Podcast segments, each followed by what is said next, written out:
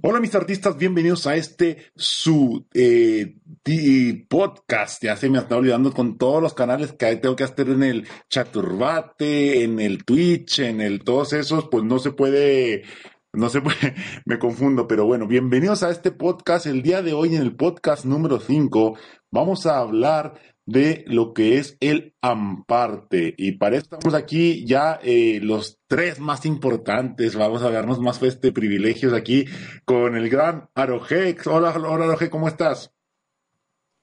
Hola, ¿qué tal a todos? Y con Elisa Farren. Hola, Elisa. Hola, a todos.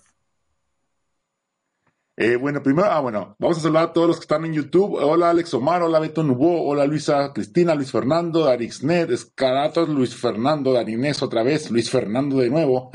Varios, por, si podéis daros cuenta que aparte que este es un podcast que se está grabando obviamente para que se quede como un, eh, ¿cómo se llama? Como un, eh, un programa de radio Aún así lo estamos haciendo en vivo desde YouTube y eh, se está viendo ahí en la pantalla lo que está escrito en el chat de YouTube y lo que está y la gente que está hablando en el Discord desde el panel. Pero el día de hoy no se me ve el rostro y no se me va a ver el rostro porque, eh, como sabéis, los que sois mis amigos y seguidores, pues acabo de salir de ahí de una pequeña cirugía y no me veo muy bien de la cara y si no me veo bien de la cara me veo peor de otro lado. Pero bueno, eh, hola a todos, hola a la Freddy, hola, ¿cómo estáis a todos? Y pues bueno, la idea del día de hoy es hablar y desglosar lo que es el término amparte, pero sobre todo responder a una pregunta donde quiero yo que que que el día de hoy nos mojemos un poco, que se ponga ahí la cosa un poco ruda y que se ponga ahí complicada y que haya debate en el hecho de que si alguno de nosotros como ilustradores terminamos cayendo un poco en amparte. Sobre todo también quiero escuchar vuestras opiniones sobre si el amparte es correcto, sobre si hay más o menos cosas que, que, que puedan definir el amparte, si eran parte, como es el teo, ahorita vamos a explicar qué es parte, pero bueno, está bien o está mal, y así que me preguntan que si me operé la cara, sí, me operé la cara, muy bien, y pues vamos a hablar un poco de eso. Bueno, antes de empezar, eh, quiero definir lo que es Amparte. Amparte es un término que acuñó el gran artista plástico y youtuber eh, ¿cómo se llama? Antonio, Antonio se llama Aro, Elisa, Antonio Villagrán. Antonio Villarán. Sí, ese. Villarán, ese, Villarán, eh, que lo respeto como artista y a veces tiene ciertas cosillas que no, eh, no concuerdo en la idea con él, pero el término aparte la verdad es que sí, me gusta mucho que, lo haya acuñado, inclusive tanto así que posiblemente ya está en la RAE próximamente y se usa mucho en, los, en Instagram, se usa mucho el hashtag, tiene mucha fuerza, y es la unión eh, gracias, Darín Sexned. Antonio García Villarán eh, es la unión de dos palabras que es el AMPA y eh, lo que es arte. AMPA, pues es este grupo de personas, en la definición es un grupo de personas que, que en cierto modo hacen mal, hurtan, roban, etcétera, todas estas cosas. Si no sabéis qué es AMPA, buscadlo ahí en Google. ¿Qué demonios es AMPA? Eh, ¿Cómo se llama el robot de Google? No me acuerdo. Es que me acuerdo del de Alexa y me acuerdo de Siri, pero no me acuerdo del de Google. También tiene un nombre o algo así. Si alguien se lo sabe, pues lo puedes decir. Eh, bueno.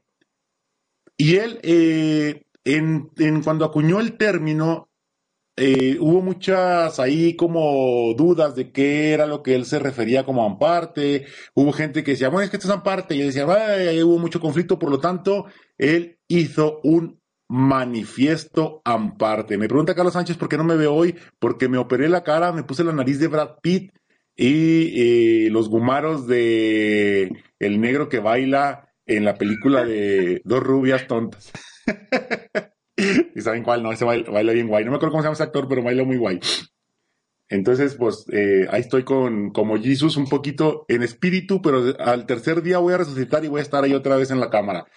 Bueno, Vamos a ir leyendo cada uno de los puntos del manifiesto en parte y voy primero con el panel para estirarlos un poco y luego vemos en, el chat de YouTube si consideran que es correcto, si no, si, si en cierto modo eso nos define como, o sea, como ilustradores también nos, nos, ¿cómo se dice? Si, te queda el saco, que póntelo, ¿cómo se dice? ¿Cómo decía mi abuelita? Decía mi abuelita, si te cae el dinero en los pechos, guárdalo o algo así, no me acuerdo. Pero si te cae el saco, pues te lo pones, ¿vale? Eh, bueno, antes de empezar, Aro y Eliza, ¿ustedes eh, creen que esto del amparte, este término que acuñó el gran Antonio, en cierto modo, sí define bien lo que él dice que es un amparte o algo así? Vamos a empezar con Aro. Eh, em, bueno, personalmente, tal como he ido viendo los vídeos de esta persona, tal, y he visto cómo lo definía, creo que en cierta forma sí, porque lo que lo que siempre él comenta es que un artista, bueno, un artista, alguien que se hace llamar artista, si crea obras que no tienen una intención, pues son nada más que algo decorativo entre comillas y que el único objetivo es vender, ser vendido, vamos, al mejor postor. Por tanto, pues sí, creo que lo define bastante bien. Elisa, ¿tú qué opinas? Eh, sí, también me parece lo mismo que lo define bastante bien porque es definir técnicamente lo que eh, lo que sería, se llamaría arte en la cultura popular como producir cosas en masa y hacer algo que en sí no lleva un trasfondo, un mensaje, sino que simplemente cualquier cosa puede ser arte y alguien diga que es artista solo por hacerlo. Pues yo opino igual que vosotros, también creo que lo que lo define muy bien, sin embargo, eh, el definir algo con términos que también son subjetivos, pues podemos caer incluso en el error de emitir juicio, señalar algo sin saber lo que subjetivamente piensa el creador. A veces, estando de un lado de la de la cancha, por así decirlo, nos es muy fácil decirle a Cutiño que es un idiota porque no la mete, pero ya estando dentro de la cancha es muy diferente eh, lo que uno tiene que hacer dentro. Me refiero a esto en el arte que los ampartistas, definiéndolos nosotros del lado de, Antonio Villarán, eh, también se defienden y, ellos también expresan y opinan y desde su punto de vista subjetivo, como les decía, porque el amparte está definido con términos subjetivos, como decir que, vamos a sacar en la pregunta más básica, ¿qué demonios es arte? Ya lo tratábamos de explicar en el podcast pasado, y si lo usamos con la definición de arte desde el punto de vista que cada uno lo ve, pues también los zampartistas tienen derecho a, a ser escuchados, ¿no? Como decía Antonio, eh, no es para insultarlos ni es para denigrarlos, simplemente es para definirlos, que la definición en cierto modo termina siendo muy fea porque dentro de tu término AMPA, pues es algo que es como si nos dijeran, como que, no sé, si algún loco nos dijera que los artistas digitales somos unos huevones, pues sería los huevartistas, ¿no? No creo que a nadie nos gustaría que nos dijera, usted es un huevartista porque dibuja en digital.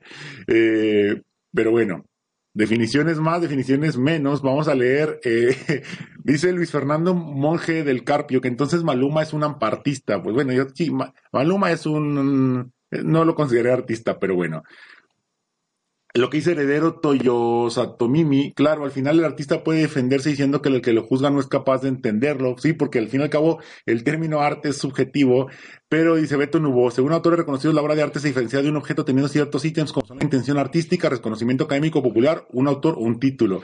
Y vamos a sacar en lo mismo, reconocimiento académico, eh, bueno, o popular, ya eso nos da un poquito de cabida para nosotros los que no estamos dentro del, del, del rigor de, de estudiar algo, o sea, de una, tener un título de Bellas Artes o algo. Yo considero que un artista puede ser alguien que no haya estudiado nunca nada o que haya sido autodidacta. Pero bueno, eso ya será también otro tema porque incluso el mismo Antonio dice que los autodidactas no existen. Pero bueno, eh, Metal Dragon dice, pues yo he visto muchas personas haciendo mejores cuadros que los ampartistas y lo venden y no lo venden a tanto y tienen más curre que esos, totalmente. Ok, pues vamos al manifiesto ampartista y vamos leyendo uno por uno y vamos ahí opinando de, esto. Dice manifiesto en parte número uno, punto número uno dice, si uno o varios objetos fabricados en serie y que además están a la venta en el mercado común son presentados como obra de arte, es amparte. ¿Estáis de acuerdo, Aro? ¿Estáis de acuerdo, Elisa, con ese punto? Pues depende, porque es que uno no puede decir entonces que necesita estar algo en, en una galería de arte literal para que sea considerado arte. Hay muchas cosas que no lo son. Más bien si se fabrica demasiado en masa y ya no es algo exclusivo, sí lo consideraría más con, con eso de la parte. ¿Y tú, Aro, qué opinas de esto, del punto número uno? Oh, perdona, em, he tenido una llamada urgente. No sé si te me lo puedes leo. repetir. Sí, Claro, yo, yo te repito, usted siga tocando con el video que está viendo. Dice, si, Ahí te va. Dice, si uno o varios objetos fabricados en serie y que además están a la venta en el mercado común son presentados como obra de arte, es amparte. ¿Estás de acuerdo? Hombre, en cierta forma, sí. Algo que está hecho en masa ya no está hecho como quien dice, ya pierde un poco el, ese significado de ser único. eh, y al final termina siendo obra como quien dice de un artesano más que de un artista. Por tanto, pues creo que sí. Ok, ahora voy yo un poquito de abogado del diablo. No es porque me caigan bien los ampartistas, al contrario, los odio, que si veo a uno lo explotamos, no se crean, ¿no? Yo no odio a la gente, nada más a los ampartistas, a, la- a los de derecha, a los de esta, a los maltrato animales, a los toreros, no te creas. Este, dice, eh, vuelvo a repetir, chicos de YouTube, dice, si uno o varios objetos fabricados en serie y que además están a la venta en el mercado común son presentados como obra de arte, es amparte. Ahora les pregunto, eh, artistas grandes o chicos como nosotros o algo, si nosotros hacemos un dibujo y luego los lo metemos a la tienda Society Six o a la tienda eh, estas que venden tus impresiones o hago un dibujo digital y me dedico a ganarle el dinero vendiendo reproducciones en masa de esa obra que yo consideré un arte al comienzo, eh, como Sakimi Chan, como eh, Ross Draus, como Argerm, que hacen una obra digital y luego la, la venden impresa en serie en un mercado común. Y nosotros, nosotros los artistas decimos, es que la obra de Argerm es una obra de arte o algo así, o lo, o lo consideramos un artista. Eh, estoy trayéndolo un poco a nuestro terreno, ¿eh? No como una obra de arte que se presenta en una galería o algo así, sino como una obra de arte vista desde el punto de nuestro punto de vista, ilustradores que admiramos a otros ilustradores, es. Entonces, ¿eso sería una parte también? Pregunto a los panelistas si yo hago un dibujo que considero un arte y luego lo subo a una tienda que lo va a reproducir indefinidamente y le va a sacar dinero y me va a pagar una parte. ¿Es parte? Sí, desde mi punto de vista creo que en ese caso concreto no, pero porque tú no intentas, en, bueno, Arjen o quien sea, no intenta engañarle a la gente como esto que tienes entre tus manos ahora, pues, que es una reproducción, es arte, ¿no? Ellos es verdad que lo que, o incluso tú lo que hacen e- es una pasada, está muy bien, incluso la forma como lo haces puede ser considerada arte pero la reproducción en sí no es más que una reproducción, o sea, nadie te lo está vendiendo por un precio exorbitado como algo único. En cambio, en otros casos, que sobre todo cuando intentan jugar con aquello de es que esto realmente especulan sobre, sobre lo que es el valor de algo, en ese momento ya intentan hacer amparte, creo yo, Juan.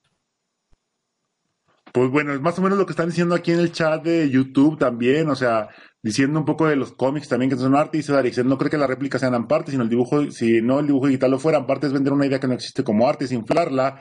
Eh, dice, la artesanía sigue siendo arte, dice Heredero, pese a que se producen en masa, cada pieza es diferente y las artesanías contienen elementos culturales populares, pero muchas representan alguna cultura. Eh, Elisa, ¿tú qué opinas de este punto? ¿Crees que le pueda faltar algo más para definirlo o, estamos hablando de cosas diferentes o, o lo que o la postura que puse ahí, la situación que puse no aplica?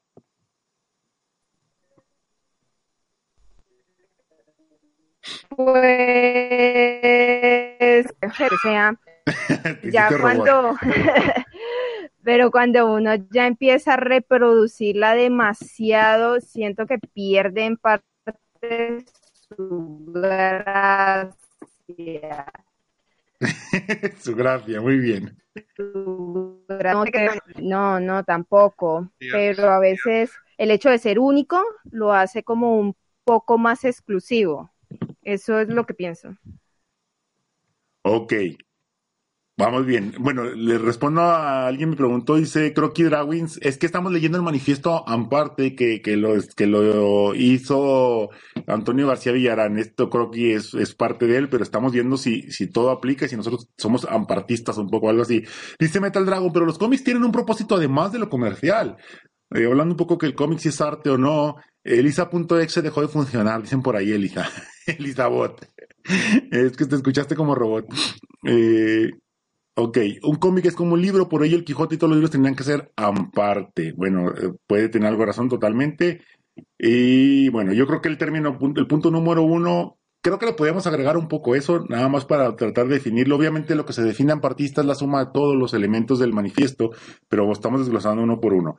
El punto número dos dice, si la obra consiste simplemente en la elección de un objeto, object through, through, no sé cómo se dice, found art or ready made, que es convertido mágicamente en obra de arte por el hecho de colocarlo en un espacio expositivo cualquiera, es Amparte. Esto yo creo que no, no hay mucho que darle vueltas. Yo no puedo limpiarme el culo y poner el papel ahí en un marco y decir que es arte porque lo puse ahí sobre marco, ¿no? Creo que, esto estamos todos de acuerdo. Eh, a menos si alguien quiere aportar algo, Aro o Elisa, acerca de que es... ¿Puedo decir una cosa? Te escucho, te escucho, sí, sí. A ver, a veces me, a lo mejor me, me, pongo un poco melodramático, ¿vale? Con lo que voy a decir. Pero... me gusta cuando te pones así.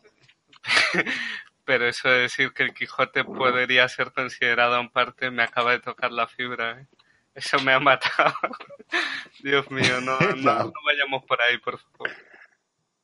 Bueno, ok. Eh, expresaba un poco la idea, esto, en YouTube expresaba esta idea de que si los cómics o los gigantes serían parte porque se reproduce, pero realmente la, la esencia o la, eh, la, base de la reproducción en verdad es una obra de arte. Y ahorita va, a haber un punto que contraataca esa idea de que cualquier cosa que se reproduce es en parte, no, porque hay un punto que va a defender a Quijote, Aro, no te preocupes. Ok. Pues bueno, dice eh, creo que es un grabador agregado de edición limitada. Dice, los grabadores, entiéndase un poco como serigrafía, litografía y taglio, entre otras cosas, se producen en serie y son muy considerados como arte para nada ampartista. Y creo que Dragons es el punto que voy a leer más adelante, pero lo, lo leo de una vez. Dice, si la obra no conllevó esfuerzo, no es arte. Bueno, entre esfuerzo y otra cosa más, porque también igual eh, hay un artista que se llama Milo, Milo Moiré, o no sé cómo se dice en francés, Moiré, Moiré, ¿verdad? que es un artista que es, es, este, esos artistas que hacen, ¿cómo se dice? Cuando se ponen en un escenario y hacen su obra de arte en ese momento y nada más lo puedes ver en ese momento. Un, oh, ¿Un performance. Un performance, así es, perdón, sí, un performance, Elisa, ese. Eh, ella hace performance, pero el resultado del performance también lo termina vendiendo después eh, si, si lo hace impreso. Hablando un poco del esfuerzo que, que, le conlleva, hubo una obra de arte donde ella se subió sobre unas escaleras eh, de estas de para pintar, abrió las escaleras, puso abajo un lienzo y se metió por la vagina unos huevos con pintura. Y luego se puso a pujar para que salieran los huevos de pintura de su vagina y se cayeran y mancharan el lienzo. Obviamente ese lienzo se puede vender muy caro y le llevó un esfuerzo. Sí, no cualquiera se mete, o sea, no cualquiera se mete huevos y los expulsa. eh, el esfuerzo de meterlos y el esfuerzo de sacarlos también. pero yo considero que eso es parte, al fin y al cabo, por, por otros por puntos que, que, se suman aquí con el manifiesto. Pero bueno, vamos a, al otro, al otro punto que dice. Si no es necesario tener talento, que es el punto que, creo que Milo More falla, para realizar una obra como la que se muestra, y si está llena de lugares comunes e ideas manidas o manidas, o no sé cómo, si no, es no le acento, es amparte. Aquí vuelvo a mojarme otra vez y vuelvo a poner ahí en duda ciertas cosas. Ideas manidas. Definición de manido o manido, o manido, o manido, menos manido, no sé. es grave, es palabra grave. Eh, es algo que ya se ha visto mucho, que se usa mucho, que, que es, que es este, como muy, muy usado, por así decirlo. Ahora, si está lleno de, de cosas comunes o ideas manidas, supongamos, hacer ilustraciones de Cocoon, esa parte es una idea que ya está, es una idea manía y todos hacen un Cocoon convirtiéndose en Saiyajin. ¿Por qué demonios todos hacen un Goku convirtiéndose en Saiyajin? Eso es parte por usar una idea que no le costó nada realmente. Aparte, ¿tienes talento para dibujar un Cocoon? ¿En verdad se requiere talento para dibujar un Cocoon? Pregunto yo. O si sigues simplemente las bases de dibujar bien, o cómo se llama el canal este que te enseña a dibujar cocunes. Eh, hay un canal de YouTube que nomás se la pasa. ¿Cuál? ¿Hay un canal de eso? Sí, hay un, bueno, hay un canal de YouTube que es de dibujo, que es muy famoso, pero dibuja muchos cocunes. Alguien lo dirá por ahí. Eh, eh, muchos de sus dibujos son cocunes. Pero bueno, Arte Master, creo que ya lo dijo. Ok, ya me voy a poner, ya voy a ganarme mi primer enemigo youtuber, pero bueno. Uh, eh, dibújame un también. Ahora, Esteban Art, ahora ahí va, ahí va, dibújame un, creo que es, dice de Gumpf dibujazos. Ah, hay muchos canales. Toma ya, pues ya todos son mis enemigos ahora, eh, por decir esto. Pero bueno, pregunto a Aro y a Lisa. O sea, ¿eso es parte o eh, no sé, hablad, del punto número tres, chicos? Bueno, eh, desde mi punto de vista, no. Incluso yo mismo hasta hace no mucho, pues me dedicaba a replicar cosas, pero más que nada por practicar practicar, no por otro motivo. Y bueno, mientras no se pongan a, a decir ellos mismos que eso es arte y que y a ponerle un precio desorbitado, creo que lo que es pues simplemente una forma de pasar el tiempo. Tampoco lo consideraría un arte, pero bueno, si quieren pasar el tiempo así, cada uno. Pero si lo vendes, y ya sacas dinero de eso y te dedicas a, lucrar un poco con esa idea que no es tuya, no, no caería un poco en, rosaría al menos, así como cuando te roza el calzoncillo, que te deja rojito, eh, no te saca sangre y no te termina hiriendo, pero al fin y al cabo irrita. Eh, así puede rozar la, la, línea de Lamparte, Aro o Elisa.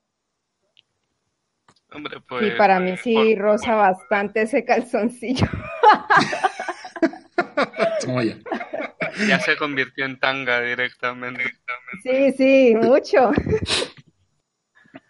No, hombre, a ver. A ver, dilo, dilo, dilo, Aro, y luego digo lo de YouTube. Personalmente creo que, pues, al igual que cualquier otra personas en YouTube que se dedican a hacer, pues, un poco pues, espectáculos ya hechos por a repetir cosas y tal, más que en parte te diría que ya depende un poco de las personas que ven ese tipo de canales. Si tienen un público hasta cierto punto y ellos no, no se dan esos aires de, Buah, soy un artista tal, creo que más es una cuestión como lo de la prensa del corazón, que no es prensa, pero pues le llaman así. Bueno, tiene, razón y vamos a seguirnos mojando un poquillo más. Primero le, respondo aquí a Gloria. Eh, sí, no, sabemos que no va por el camino de ilustrador esto, eh, lo que dice Antonio, ahora, pero nos lo queremos traer a nuestro terreno un poquillo para ver si nosotros también estamos un poquillo mojados. Es como cuando eh, el de al lado del baño tiene diarrea y te salpica un poquillo. Como digo cosas guarras, pero bueno. Un saludo a Giovanni. Eh, ok. Creo que Darwin le dice, te le responde a Degon que es el arte abarca muchas cosas y dice, Kratos, dice, es que a la gente le gusta, si ves a esos youtubers dibujan Goku porque al público le gusta. Es lo que decía un poco Aro, que como la, la prensa rosa, esta prensa del corazón que, que, que realmente no le cuesta nada de esfuerzo y, lucra con la vida de otros artistas que saben que la gente va a leer y eso. Eh, caerá un poco dentro del término de AMPA, no de amparte, de AMPA, o sea, de, de, aprovecharte, de, de, buscar el dinero fácil, entre comillas, donde no puede considerarse, eh, la revista Rosa no pueden, los que escriben eso no pueden considerarse totalmente escritores profesionales o, eh, dispuestos a ganarse un Pulitzer o algo así, o sea, no, no puede decir, ah, lo que hice aquí me va a dar un premio, eh, creo yo, pero bueno. No, no, y sería, sería muy feo. yo, yo entiendo, yo por ejemplo, yo entiendo que, o tú también, que, que dibujé, yo también dibujé Cocoons o dibujé Caballero del Zodiaco, pero que lo hagas y luego digas que es arte o lucrar con ellos es donde, no sé, ahí me da, que hemos caído todos, yo he caído, incluso, eh, incluso aquí en Patreon yo dibujo fan arts por gusto mío, pero al fin y al cabo la gente a veces, o sea, mucha gente entra a mi Patreon por el hecho de aprender, pero también mucha gente entra a mi Patreon porque quiere el dibujo que hice de alguien y eso ya estaría en cierto modo ganando yo poco o mucho, pero estaría ganando a lo mejor dinero porque hice un fanart, ¿sabes? Entonces, caería un poco en eso de, de, Lamparte, creo yo, no sé, pero bueno. Eh, aquí ya se está poniendo buena la pelea en el, en el YouTube. Ahorita voy a leer ahí un poco, pero quiero ver sangre. Hoy quiero ver sangre. Estoy enojado porque me duelen los tanachos. Así que quiero, quiero que todos sufran un poco como yo. Dice el punto número cuatro, si el único valor que tiene la obra está sustentado fundamentalmente por un concienzudo texto teórico, filosófico, político que no encuentra su reflejo real en la obra, es amparte. Igual creo lo mismo que aquí yo creo que no le, no le peleó nada, eh, entre palabras más, palabras menos. Eh, no puede hacer algo que no tenga, o sea, que la obra no refleje nada y simplemente tú le pongas un texto o lo pongas en un contexto de que según tú refleja algo filosófico, algo espiritual, algo eso, y, la obra no dice nada. Pero bueno, Elisa, ¿tú qué opinas? Sí, o sea, yo también estoy de acuerdo. Me recuerda el ejemplo que yo vi que un tipo hacía como líneas y ahí como en un lienzo y ya, y que eso era arte y reflejaba algo. O sea, es que uno no puede pensar que, digamos, uno dibuja un círculo, cualquier vaina y ya, wow, estoy expresando algo, porque ni siquiera pone a pensar a las personas y simplemente como que ya se vuelve algo tan común, entonces la gente también a veces quiere hacerlo caer a uno en la trampa como, no, es que ahí está reflejado, mira bien las líneas. Y pues obviamente esos son trucos baratos, diría uno, para que uno de verdad se convenza de que de verdad refleja algo cuando no lo es y cualquiera dice como, no, yo voy a manifestar y voy a, no sé, pintarme la cara de rojo. Y bueno, ¿y eso qué representa? O sea, como ve más profundo, por favor. Totalmente. Aro, ¿tú qué opinas para terminar este punto? Sí, eh, yo por ejemplo una de las últimas cosas, bueno, últimas, hace un par de años vi, fue un lienzo en blanco, que el título era algo similar a eh, la búsqueda de la conciencia. El, el lienzo no es que estuviera pintado en blanco, es que era como que yo me saco, me compro un lienzo, le saco el plástico y lo cuelgo. Y claro, eh, son de estas cosas que dices, mm, por mucho, muy bien que, que, me pintes una historia aquí y por mucho que yo a lo mejor al ver eso diga, pues me pierda pensando yo en mi subconsciente, no quiere decir de que tú hayas hecho arte, simplemente es que eres un vago que has tenido para comprarte un lienzo o lo que sea y poco más. Totalmente, eso es muy, muy cierto. Eh, ok, dice Beto Nubo, jaja, yo me peleaba con los profes por un punto porque se tiene la misma nota una obra que se hizo la noche anterior con una frase de Maluma y yo tan sin bandera, what? Pero es, es cierto, ¿eh? O sea, realmente lo subjetivo, un poco lo subjetivo de este, de este término, donde incluso yo mismo he caído, y lo pregunto, no sé si alguien, si alguien conoce el arte de eh, Banksy. ¿Conocen a Banksy? Sí. Bueno, yo a Banksy lo considero para mí un gran artista por lo creativo que hay eh, detrás de sus ideas. Al fin y al cabo lo que hace es stencil y muchas veces usa imágenes simplemente reproducidas o muchas veces tienen contextos que no son muy entendidos, pero bueno, incluso Banksy, eh, creo que Antonio mismo lo ha, lo ha catalogado ciertos artes de él como amparte. Eh, ¿Opinas lo mismo, Aro? Eh, sí, pero también, si no recuerdo mal, eh, lo que se basaba este hombre Antonio era en el hecho de que claro, si a, ver muchas de las obras que he visto yo de Banksy me, me encantan porque tú las ves en un punto, en un momento social tal y tienen un contexto que dice, joder, por ejemplo, lo de la niña está corriendo de la mano de Mickey Mouse creo que era y de, y de Ronald McDonald. Pero claro, si luego ves que esto que en teoría era una crítica social se está vendiendo por galería, en una galería por una cantidad de dinero desorbitada, pierde todo el sentido que tenía esa crítica social. Y cuando el mismo Banksy, bueno, se supone, no sé si termina siendo al fin y al cabo todo una idea comercial y todo planeado, pero bueno, al fin y al cabo el mismo Banksy, que se supone que nadie lo conoce y nadie lo ha visto, eh, hay un documental de él que se llama Exit Through the Gift Shop, para que lo vean, es muy bueno. Eh, él mismo dice que, que, lo que nunca ha querido es que sus obras se vendan y le molesta el hecho de que cada obra que él hace en una pared, la gente ha tumbado la pared y la ha quitado con cuidado para venderla o para tenerla como galería o para ofrecerla, etcétera, etcétera, etcétera. Y un Banksy te puede costar, no sé, voy a ir bajita la mano, pero fácil el millón de dólares o de euros. Eh, pero él no ha querido, se supone que él no ha querido eso. Eh, pero bueno, si, si, de hecho dejo la dejo escrito ahí en YouTube, voy a poner a esa, ese documental para que lo quiera ver. Eh, se llama Exit Through the Gift Shop. Veanlo, habla un poco de esto del ampartismo y cómo un Banksy se, eh, eh, en cierto modo, se separa un poquito de otro artista muy parecido, pero que él sí está dedicado a vender y hacer dinero y está ahí un poquito loco. Dice, Beto Nuevo dice, Banksy tiene el misticismo de no revelar su rostro y su crítica al capitalismo en las calles. Sí, a mí me gusta mucho Banksy, la verdad, yo soy fanático de Banksy, incluso estuvo aquí en Madrid y este, no lo pude ir a ver, pero me hubiera gustado haberlo visto. Ok, dice The Gum, exacto a reject, te da la razón ahí de, eh, de. Dice, punto número 5. La fantástica y mágica atribución de valores inexistentes a objetos que son comercializados en el mercado de arte con precios exorbitantes es amparte. Y eh, le damos la bienvenida al señor Guayito que está aquí. ¿Si estás aquí, señor Guayito? Hola, sí, acabo de integrarme. Realmente quiero entrar un poco en la conversación, pero tengo que escuchar un poquito.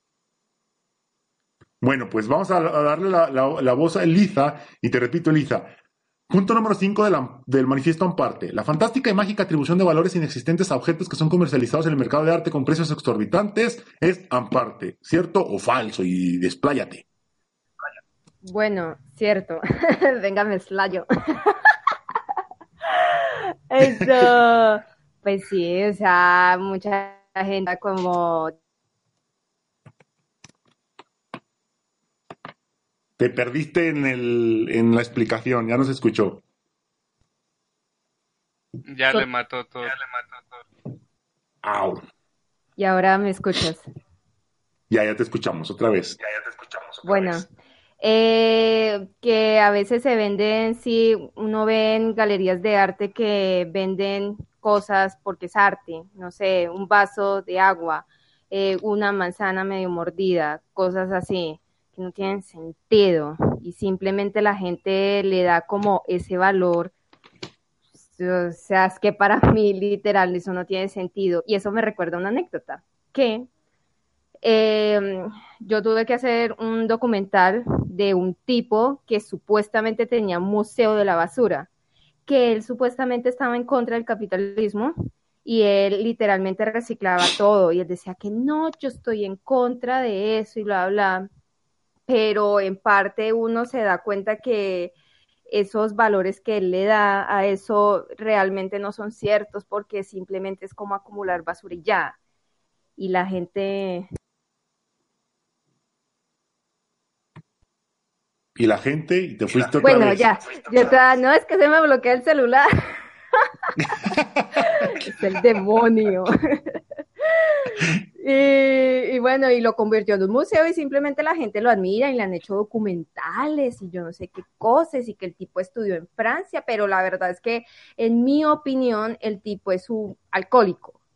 Es un tipo que solo compra whisky, solo compra cosas de marca. Entonces, ¿dónde quedan esos valores que quiere dar reflejados en el supuesto museo si él también es un simple consumista?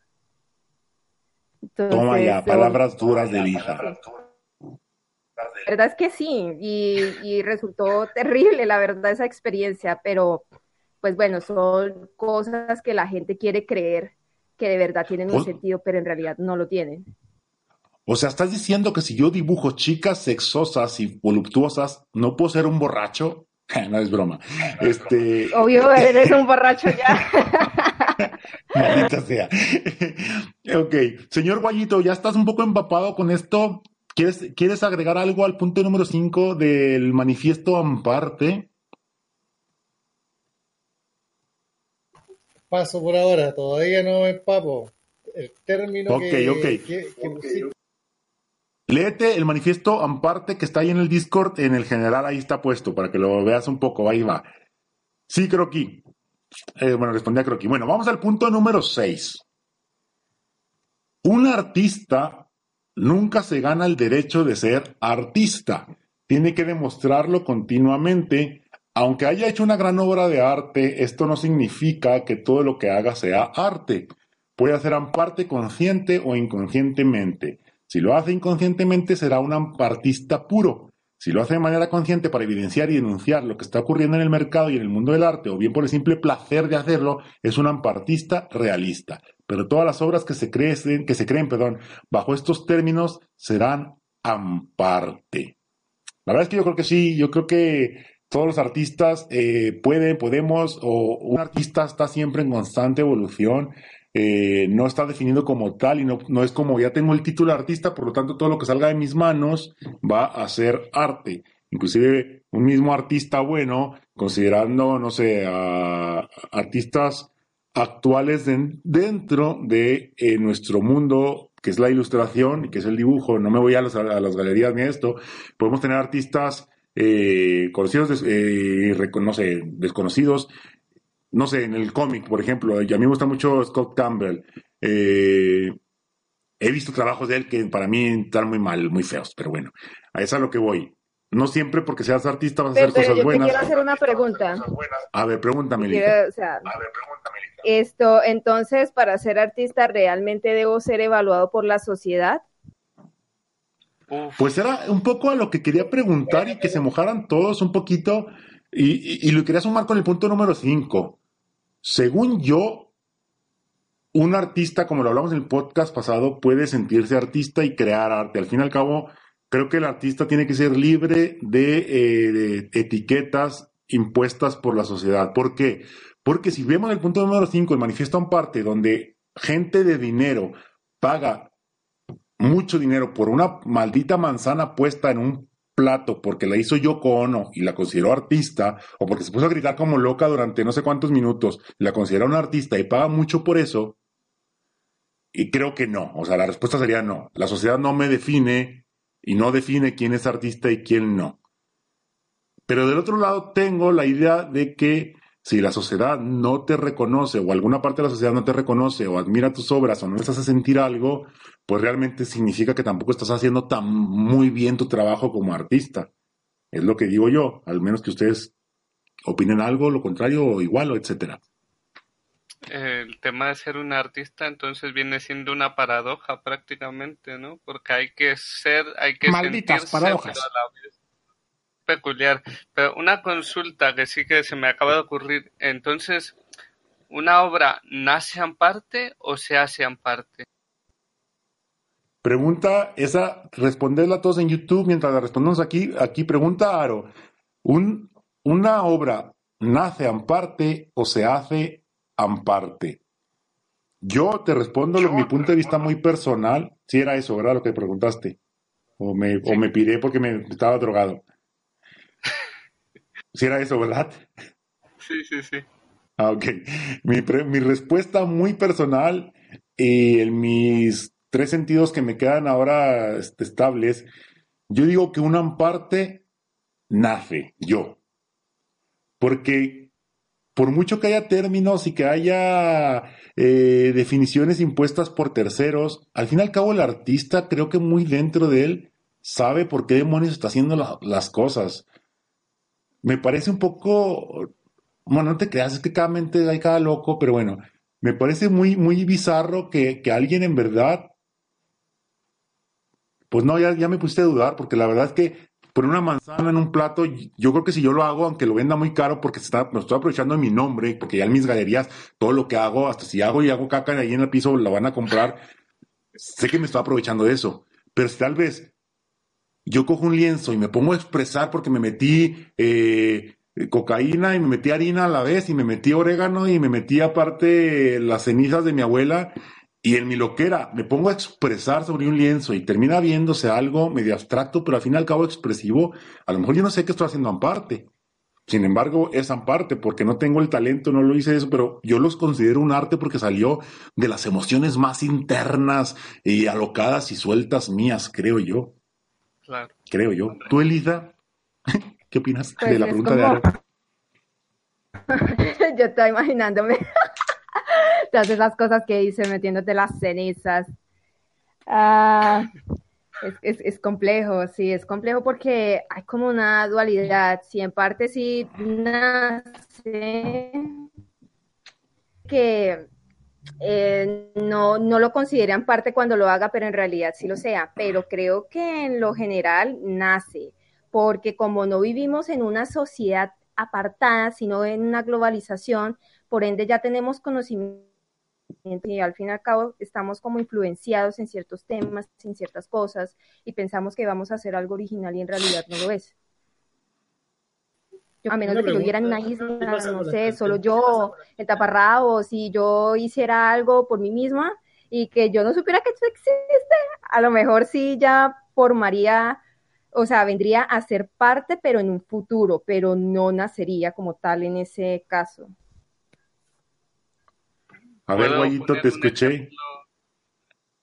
A ver si, vamos ¿Qué a ver qué dice Guayito y luego tú. Yo creo, yo creo una obra, un artista crea una obra.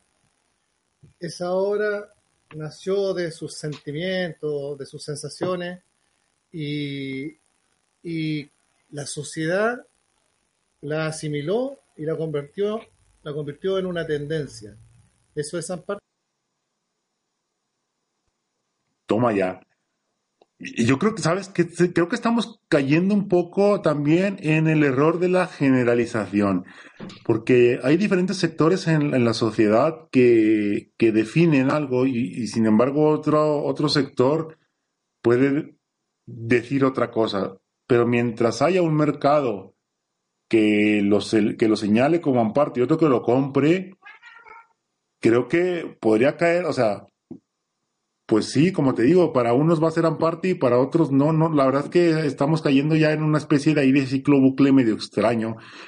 Pero, pero generalizando, pues yo creo que sí, no sé. Claro, ¿qué ibas a decir? Perdón.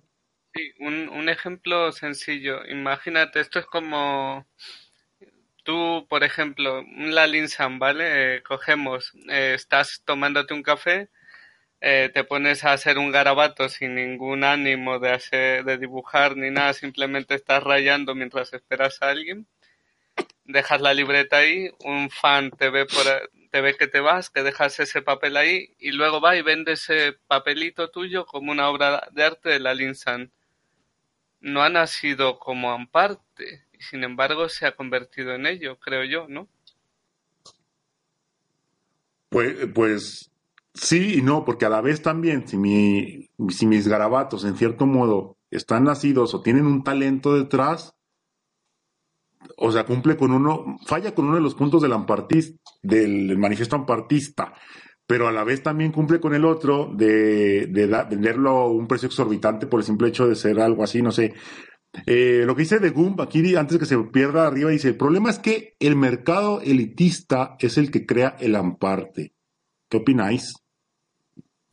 Pues yo en parte estoy de acuerdo, porque muchas de las personas con mucho dinero son los que dicen, en verdad esto sí vale la pena como arte o no, y son las altas esferas.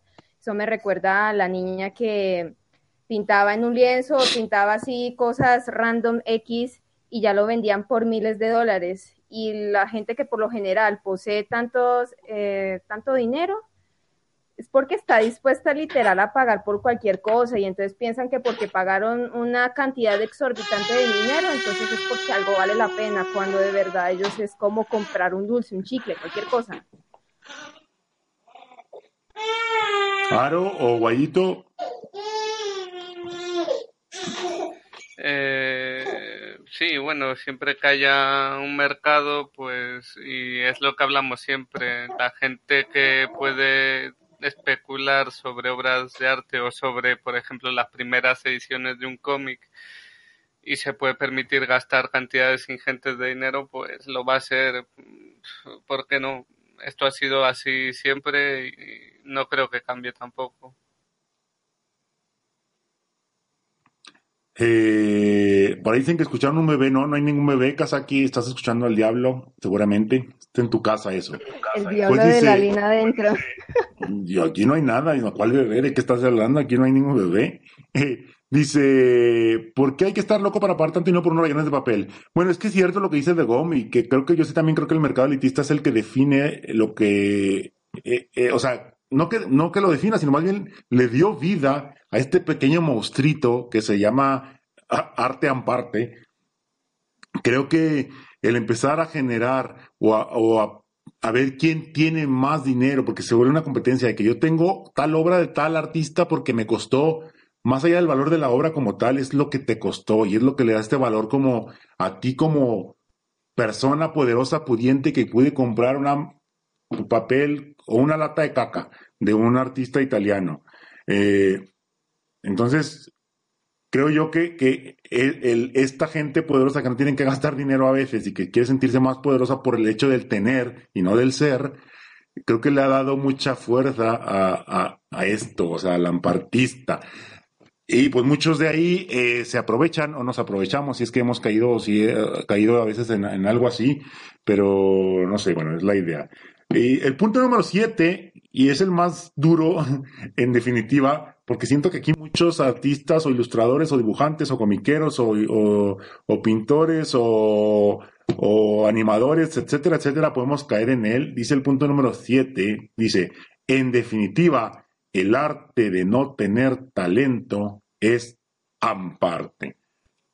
No, no tener talento, sino el arte de no tener talento. O sea, se refiere a esta gente que a pesar de no tener talento, tiene el arte de aprovecharse de no tener talento y de sacarle dinero a no tener talento y, buscar la manera, en lugar de crecer su talento, eh, yo veo, a, vuelvo a repetir, a artistas conocidas, Yoko Ono, que es la más conocida por haber sido ex esposa, uh, ex pareja de, John Lennon, eh, que ahora se aprovecha de su nombre de esa manera. O sea, ella puede estudiar, tiene el dinero para estudiar bellas artes, tiene el dinero para, para mejorar sus y el tiempo para mejorar sus técnicas, para estudiar anatomía, para estudiar escorzo, para estudiar esto, para comprar las mejores pinturas, para comprar lo que sea, para comprar eh, arcilla y entrenarse para hacer mejor escultura, etcétera, etcétera. O sea, es una persona que tiene el tiempo y el dinero para poder desarrollar su talento y crear obras de arte. El punto es que no lo hace y que se aprovecha de su nombre para vender cosas fáciles, baratas, eh, al fin y al cabo es el arte del huevón y crear arte, entre comillas, para nosotros amparte, seguramente para ella y para los que compran sus obras no, para, para ellos es arte y aparte se termina siendo un término ofensivo. Eh, creo, yo creo eso, pero bueno, pregunto aquí al panel. Aro, ¿tú qué opinas del punto 7? Eh, a, momentos me siento un partista. Eh, no, a ver, la verdad que que es bastante peculiar porque una cosa que una vez me dijo eh, un, profesor de arte fue el hecho de al final el dinero es el en la actualidad el dinero es lo que va a decidir qué es arte y qué no.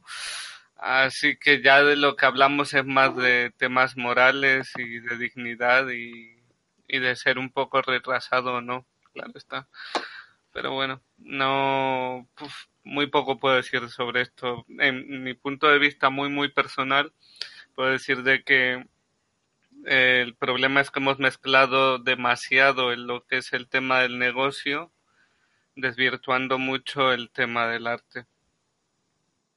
Ah, eso dolió en el hígado de muchos artistas que están aquí, eh, pero muy cierto. Eh, ahora, Elisa, ¿tú qué opinas de este punto, del punto 7?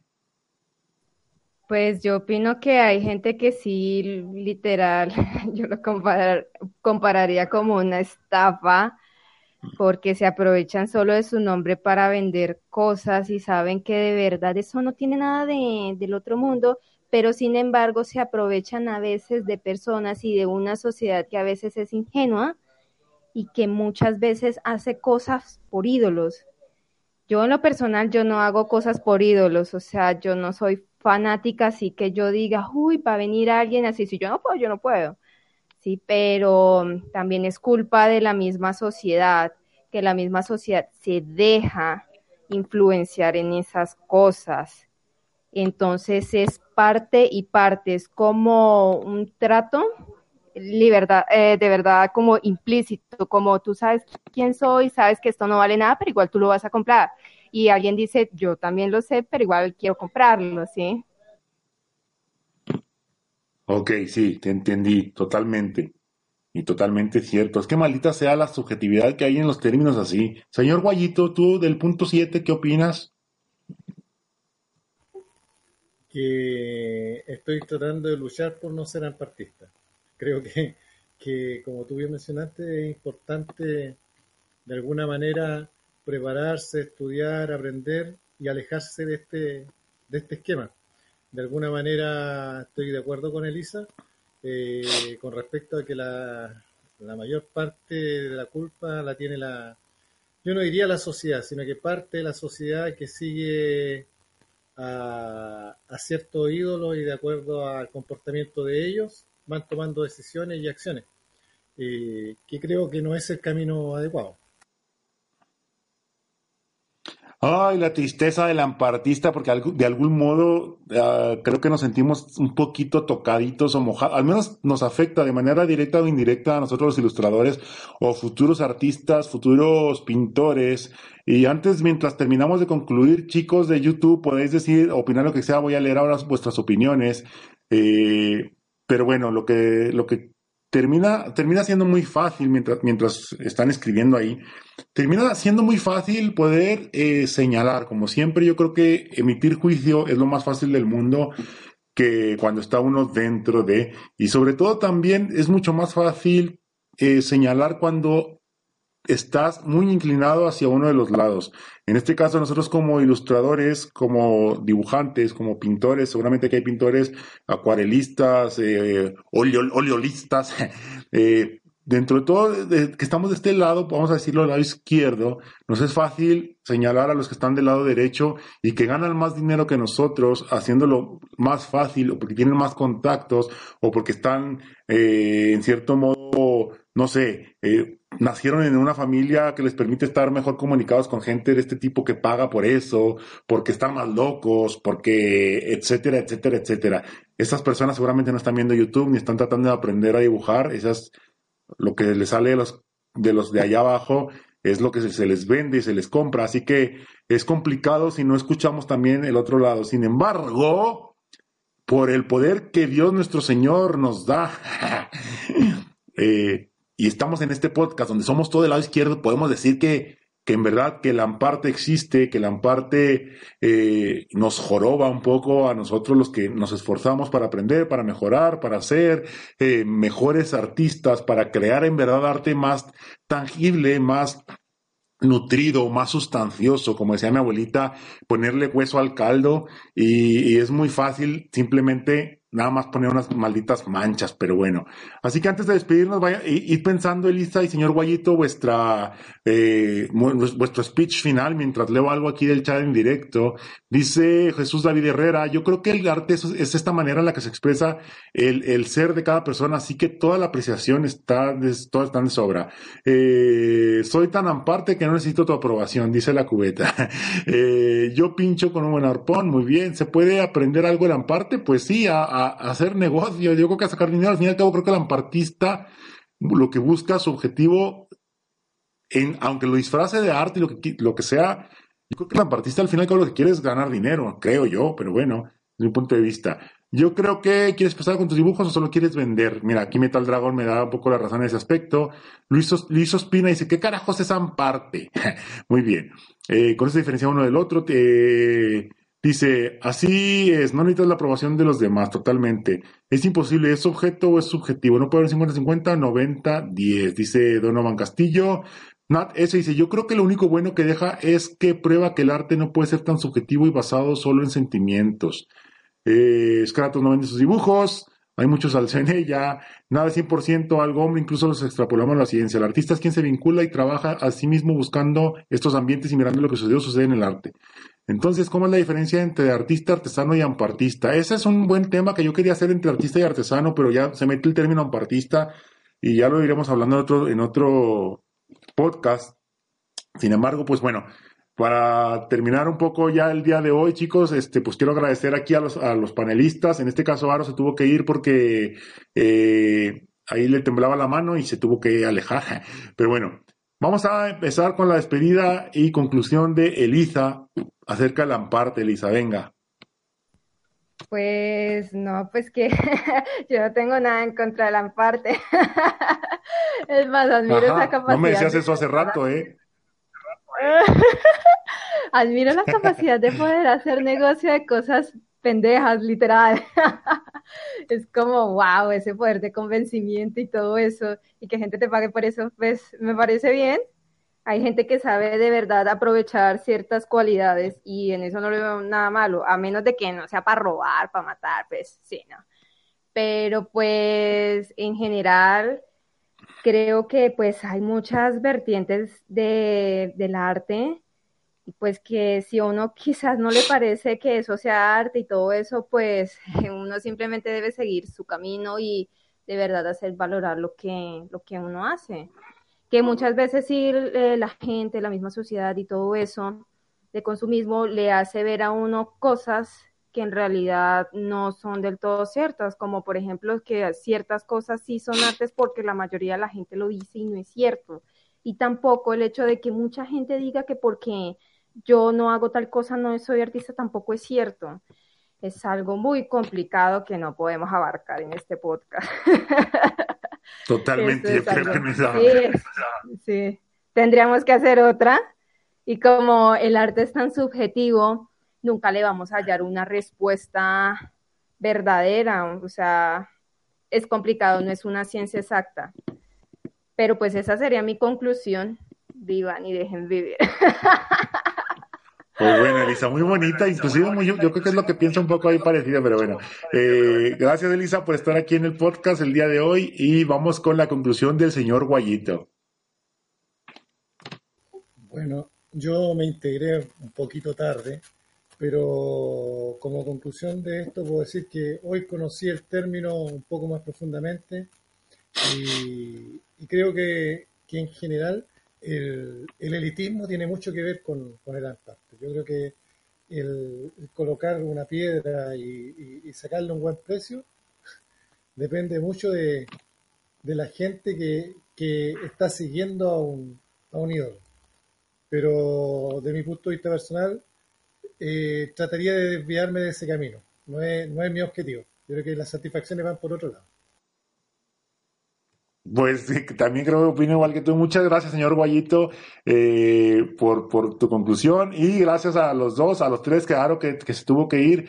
Y bueno, mi conclusión es que, que nos guste o no a los artistas o no artistas o ampartistas que estamos aquí presentes y que hacemos y, creamos, por así decirlo, algo de la nada sobre un papel, tanto sea digital o, un papel físico, eh, el amparte va a quedar en la historia. Así como Van Gogh no ganó ni un solo peso de sus dibujos o sus pinturas porque en su momento a nadie le gustaban y les parecían muy malas y muy, eh, en cierto modo, muy mal hechas, cuando él fallece y, pasa el tiempo, se volvieron unas obras de arte porque definen un momento en la, en la historia del arte, definen una situación, definen una ideología, definen una cultura y, el, el, el, amparte se va a quedar en este momento, a lo mejor ahora lo vemos muy tonto, pero en el, en el futuro se va a hablar de esto y se va a enseñar en las clases de historia del arte.